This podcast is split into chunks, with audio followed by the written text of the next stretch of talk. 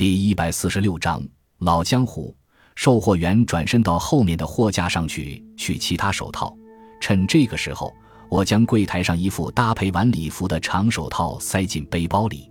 他转过来，把新拿的手套和原先的几副混在了一起。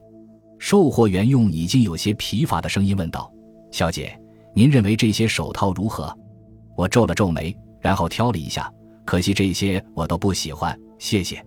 于是我心中暗笑着，一步离开。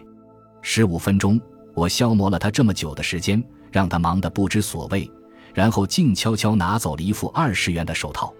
这家八层楼高的百货公司，从一层到我现在正徜徉的五层，我始终得心应手，诸事顺利。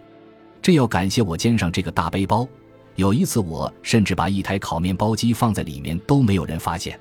今天是个便于隐藏自己的好日子。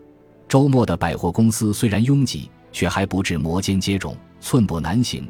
这样一个顺手牵羊的理想环境，唯一需要留心的，无非就是那些保安。他们中有穿制服的，也有便衣的。事实上，在行家眼里，便衣保安比穿制服的那些人更加显眼，因为他们都习惯于双手背后站在电梯旁边。嘿，小姐，我心中一惊，打招呼的莫非是售货员或者保安？我转过身。发现那人是一位微笑着的白发绅士。你好，什么事？他向我走近，压低声音说：“你在后面玩的把戏真称不上高明。也许他是便衣保安，那么我终究还是被抓住了。但我想辩解，我话刚出口便被他打断：‘嘘，小点声，你不想当着这么多人的面出丑吧？你想怎样？帮你？’他说：‘漂亮的小姐呀。’”可惜你的美貌在坐牢时可帮不上什么，相信我，你的身手预示着你正在走向牢房。看你身上穿着什么，牛仔裤、褪色夹克，不说这些，单是肩上的背包就足以让你暴露了。如果那个售货员眼睛没有问题，此时你已经被抓了。嘿，你是这家公司的保安还是什么？他光润的脸上的笑容扩大了，有些得意地说：“不是的。”小姐，他的手挥了一下，仍面带笑容。我想帮你，你会知道我是干什么的。现在留心看我的。他环顾了一下四周，然后朝化妆品柜台走去。柜台上有几瓶香水和香水精，当然全是样品。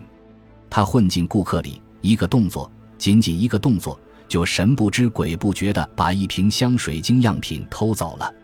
如果事先他没要我留心。无论如何，我也不知道发生了什么。那个人手脚之利落，令人叹为观止。然后他向我走了过来。现在你总该相信我了吧？我绝不是那种信口开河的人。你还在吃奶的时候，我就已经靠这行吃饭了，可以说是这行的老大。通常我不会显露身手，但既然你是位可爱的小姐，所以今晚我可以请你吃饭吗？到时我会多教给你这些本行的技巧。于是我掏出工作证，上面清楚地写着我是爱登侦探所的职员，我专门负责检查零售部门的安全工作，发现哪里出现了薄弱的状况，便提出建议，在相应的安全措施上进行改进。过去我从没碰到过这种自投罗网的人，他的不请自来，令我可能由此获得两天的假期或一点奖金。不管怎样。我很感激他，虽然做这些顺手牵羊的事有了工作证，不用再担心安全，但是艺多不压身嘛。感谢您的收听，喜欢别忘了订阅加关注，主页有更多精彩内容。